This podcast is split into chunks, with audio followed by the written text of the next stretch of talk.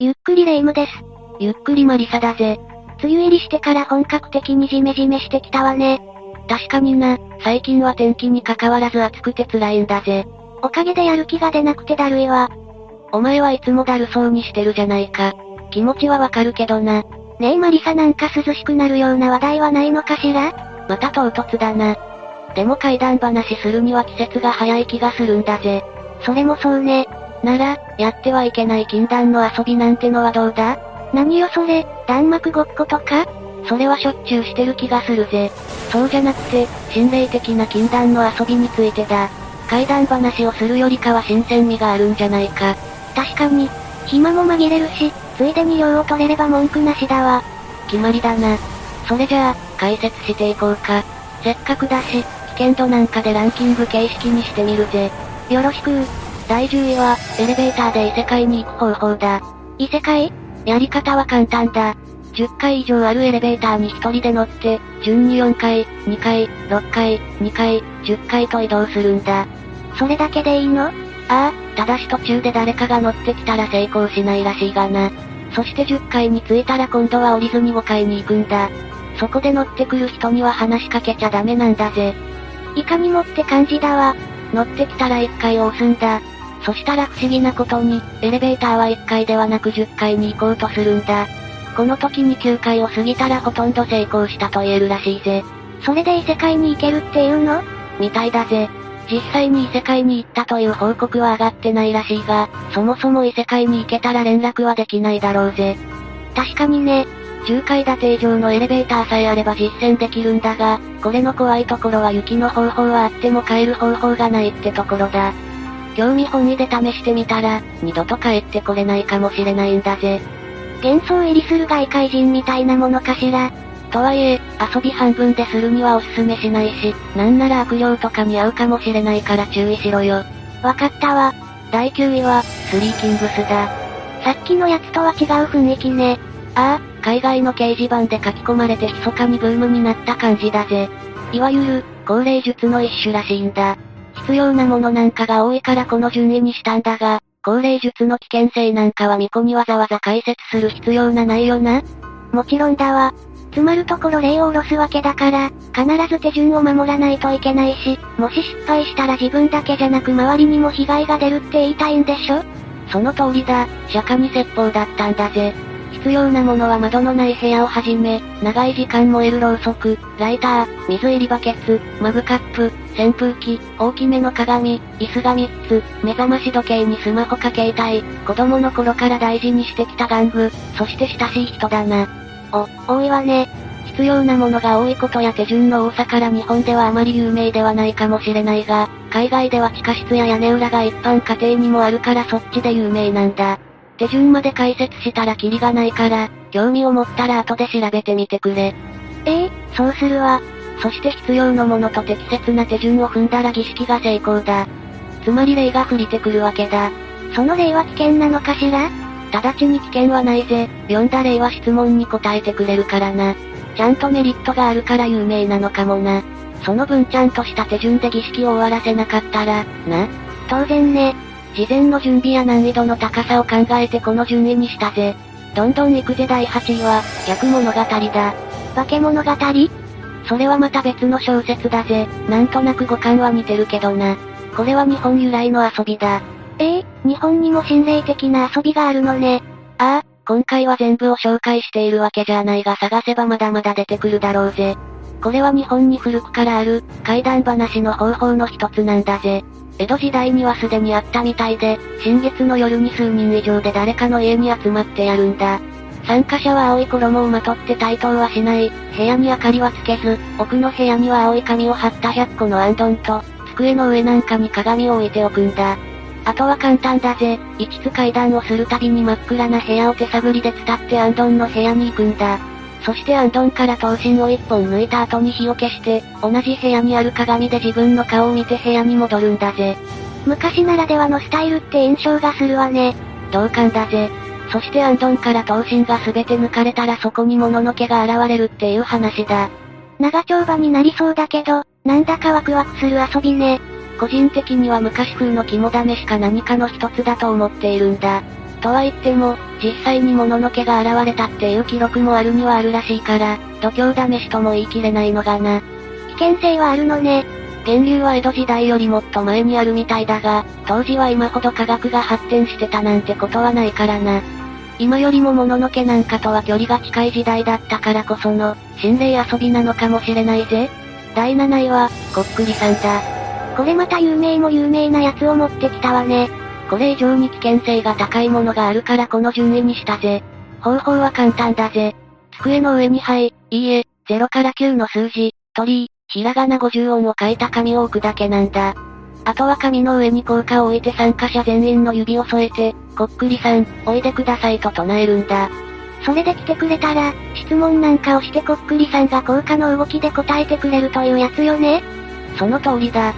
少し怖い話が収録された児童文学なんかでも言及されていることがあるから、小学生時代から知っている人もいるだろうぜ。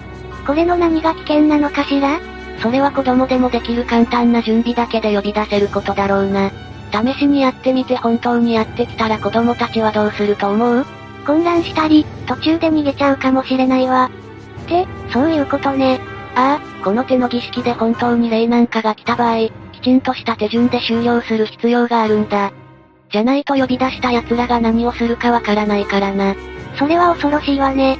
でもいざそうなった時に子供たちが正しい判断をできるかと聞かれたら、できるとは言えないんだぜ。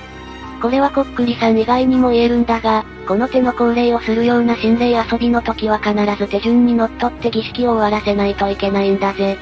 儀式なんて言われるくらいだからね危険性自体はあまり高くないから、この順位にしておくぜ。第6位は、一人かくれんぼだ。かくれんぼだなんて、可愛らしいじゃない。忘れたのかレイム、これは絶対にやってはいけない禁断の遊びについての解説だ。しかも、心霊的な意味でのな。ああ、そういえばそうだったわね。用意するものはぬいぐるみに、それに詰めるためのお米、縫い針と赤い糸、自分の爪に包丁なんかの鋭いもの、そして儀式を終わらせるためのコップ1杯の塩水だ。人形を使う儀式って、あんたそれかなり危険なやつじゃない。一気に危険性が上がってきたわね。ああ、この手の人形や業態なんかを使う遊びは、危険性が決して低くない。古くから、人形なんかに霊が宿ることを題材とした階段があるぐらいだからな。都市伝説の一つともされているんだが、これが流行した当時のサイトなんかでは不可解な失踪や怪異との遭遇をほのめかす書き込みも少なからずあったんだぜ。だから、全くの都市伝説とも言い切れないんだ。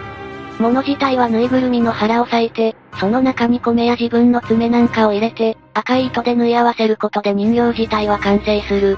この時点で猟奇的なんだけど、あとは深夜に家の中でぬいぐるみとかくれんぼをするっていうだけだぜ。あえてぼかしたのは、実践して被害を受けてもこっちが困るからだ。明言しない程度には、準備が簡単で、被害が発生する可能性も高いからな決して興味本位でやる心霊遊びではないとだけ、言っておくんだぜ。私なら一人かくれんぼをして何か出てきても、払ってやるわよ。どんとこいだわ。巫女が払えなかったら、それはそれでまずいだろ。第5位は、ブラッディマリーだ。ブラッディメアリーとも言われるかな。また海外の心霊遊びかしら。そうだぜ。アメリカなんかでは特に有名だと思うぜ。これも一種の高齢術で、方法としては真夜中に真っ暗な部屋に鏡と火をつけたろうそくを用意するだけだ。それだけ？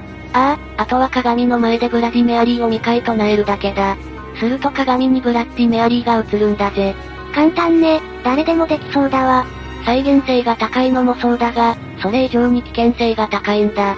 呼び出したブラッディメアリーは決まって何かしらの攻撃をしてくると言われてるぜ。単に引っかかれるだけならまだしも、中には発狂したりする場合もあるらしい。恐ろしいわね。肉体に被害を受ける可能性があるのは特にヤバいものの特徴よ。ああ、心霊遊びとはいえ、この辺りからは危険性も高くなってくるからな。話半分で聞くのはいいが、実践はしないでほしいぜ。危険性が高い心霊遊びはまだあるぜ。第4位は、ドライボーンズだ。海外のものが続くわね。それにしても、乾いた骨ねえああ、和訳するとそうなるか。まあ、物騒ではあるな。このドライボーンズは海外ではかなり有名かもな。つまるところは悪魔との契約だからな。悪魔との契約って、ろくでもなさそうね。ところが一概にそうとも言えないんだぜ。必要なものはマッチとろうそくだ、手鏡なんかを使う場合もあるぜ。そして家にあるすべてのドアを閉めて電子機器の電源なんかも落とすんだ。必ず一人でやるんだぜ。その後は深夜の0時1分になったら鏡のある浴室に行って鏡を見るんだ。この時不穏な気配がしたら悪魔が近くまで来ている証拠だから、すぐに家を出て朝まで外で過ごすんだ。かなり本格的ね。そしてろうそくに火を灯して願い事を考えながら火が燃え尽きるのを待つんだ。この時15秒以上燃焼していればいいらしい。そうしたら、浴槽の床に寝転んで、あなたの存在を認識しています。家に迎え入れます。と唱える。その後家の中にある大きな部屋に行ってどこからか声が聞こえてきたら、悪魔とのかくれんぼが始まるんだぜ。あとは物音を立てずに午前3時までどこかで身を潜め続けるんだ。見つからずに午前3時まで行ったら遊んでくれてありがとうございます。お帰りください。というだけだぜ。気配が完全になくなったら勝利というわけだな。ただし儀式中に誰かが訪ねてきたら失敗になるから、家の施錠はしっかりとな。これで悪魔との契約が成立ってわけね。ああ、成功すれば願いが叶うとされていて、準備も簡単だから海外ではかなりポピュラーな儀式だぜ。デメリットは？悪魔がやってくるわけだから、失敗したらどうなるかなんて分かったもんじゃないんだぜ。ましてや日本は海外ほど悪魔払いが認知されているわけじゃないからな。やる際は自己責任でな。了解よ。いよいよトップ3に入るぜ。第3位は、チャーリーゲームだ。何よそれ、楽しそうな名前をしているじゃない。要はこれ、さっき紹介したこっくりさんの海外版と言えるな。なら危険性はそこまでじゃないの。なんでこんな順位にいるのよ高齢術の一種なんだが、こっくりさん以上に簡単かつ危険だからだぜ。白い紙に十字の線を引いて、左上、右上、左下、右下の順に S と No を交互に書くだけだ。あとは書いた十字の線の真ん中に鉛筆を2本十字に重ねておくだけだ。えらく簡単じゃない。なのに危険って。そして参加者全員でチャーリー、そこにいますか？という。いた場合は、イエスに鉛筆が傾くらしいが、それ以外に傾いたとしても何かがいる証拠ではあるからこの時点で危ないな。あとはイエスかノーかで答える質問をしていくだけだ。終わるときは全員でチャーリー、終わってもいいですか？というだけだ。イエスに傾いたら終わってもいいが、終わらせてくれそうにないなら大声を出して追い払うなりするんだぜ。聞く限りは大したことはなさそうよ。何が危ない遊びよ。これが危ない理由はさっきも言った通りなんだが、加えて実害が出ている点にあるんだぜ。海外の学校でチャーリーゲームをした生徒たちがいたんだが、その際激しく錯乱して悪魔払いが出動する騒ぎにまで発展したんだ。え？しかもこれは世界各地で似たような実害が発生していて、学校によってはこれ自体を禁止しているところまであるらしい。それは、確かに危ないわね。しかも世界中で同じような話がある時点でやばいわね。ああ、中には病院のお世話になったケースすらあるらしい。興味本位でやりたがる学生のような年頃の子供にとっては、危ない心霊遊びと言えるんだぜ。子供たちの興味関心は凄まじい行動力となるからね。